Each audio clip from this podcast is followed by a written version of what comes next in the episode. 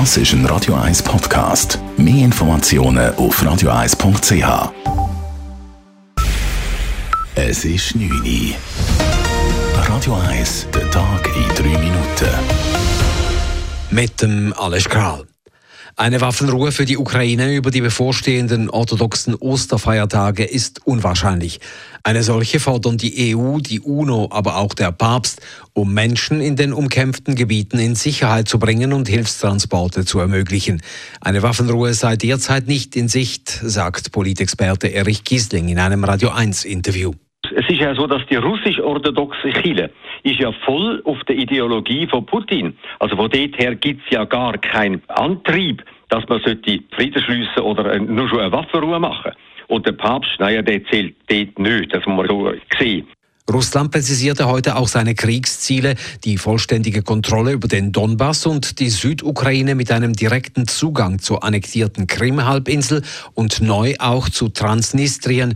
Die Region hat sich von Moldau losgesagt und wird darin von Russland unterstützt. Wie am Abend bekannt wurde, trifft UNO-Generalsekretär Antonio Guterres am nächsten Dienstag Wladimir Putin in Moskau, um im Ukraine-Krieg zu vermitteln. Die hohe Zahl von Parkplätzen, die durch den Bau der Velo-Vorzugsrouten in Zürich verschwinden, sorgt für Beunruhigung und Kritik. Gemäß Schätzungen verschwinden mit dem Bau der Velorouten in Zürich rund 6000 Parkplätze, viele davon in der blauen Zone. Ob dieses Szenario dann wirklich so eintreffe, werde man noch sehen, sagt der Stadtzürcher FDP-Präsident Severin Pflüger. Glaube nicht, dass es ganz reibungslos wird vonstatten gehen, wenn 6000 Leute am Abend ihr Auto nicht mehr parkieren können. Das wird schon noch ein bisschen zu beißen geben in der Stadt. Und das wird dann auch zeigen, wie schnell dass man weitere Velorouten kann umsetzen kann und ob man sich das nicht dann auch nochmal muss überdenken. Aber auch ganz wichtig ist, glaube ich, müssen wir schauen, wie oft wird die Veloroute dann gebraucht. Allein wegen der kürzlich bekannt gewordenen neun Routen mit einer Länge von 27 Kilometern sollen rund 1300 Parkplätze aufgehoben werden. Die Bürgerlichen befürchten, dass in Zukunft nur noch Personen ohne Auto in der Stadt wohnen können. Die Kantone möchten eine tiefere Schwelle für eine allfällige Rückkehr in die besondere Lage.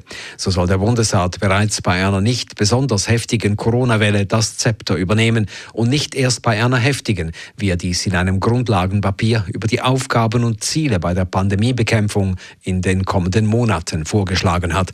Eine Koordination der Kantone würde so keinen Sinn machen, hieß es von der Konferenz der kantonalen Gesundheitsdirektoren.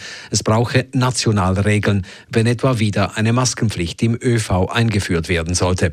Der Bundesrat muss nun entscheiden, wie er auf den Widerstand der Kantone reagiert. Bundesrätin Simonetta Sommaruga muss wegen Covid-19 pausieren. Die Umwelt- und Energieministerin ist vor kurzem positiv auf das Coronavirus getestet worden. Dies teilte die Bundeskanzlei mit. Bundesrätin Sommaruga habe leichte Symptome und arbeite aktuell von zu Hause aus. Eine Bundesratssitzung habe diese Woche nicht stattgefunden, darum dürften sich keine weiteren Bundesratsmitglieder angesteckt haben. Vor Sommaruga haben bereits drei Bundesräte Covid durchgemacht, Ignazio Cassis, Anna Berse und Guy Pachmele. Radio 1 Wetter. Morgen Samstag ist es nur noch zeitweise sonnig. Es hat dann auch immer mehr Wolken und es könnte von Südwesten her dann auch vereinzelt erste Regentropfen geben.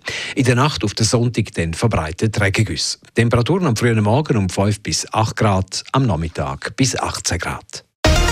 Das war der Tag in 3 Minuten. P. Weber's Friday Night Clubbing Show. Das ist ein Radio 1 Podcast. Mehr Informationen auf radio1.ch.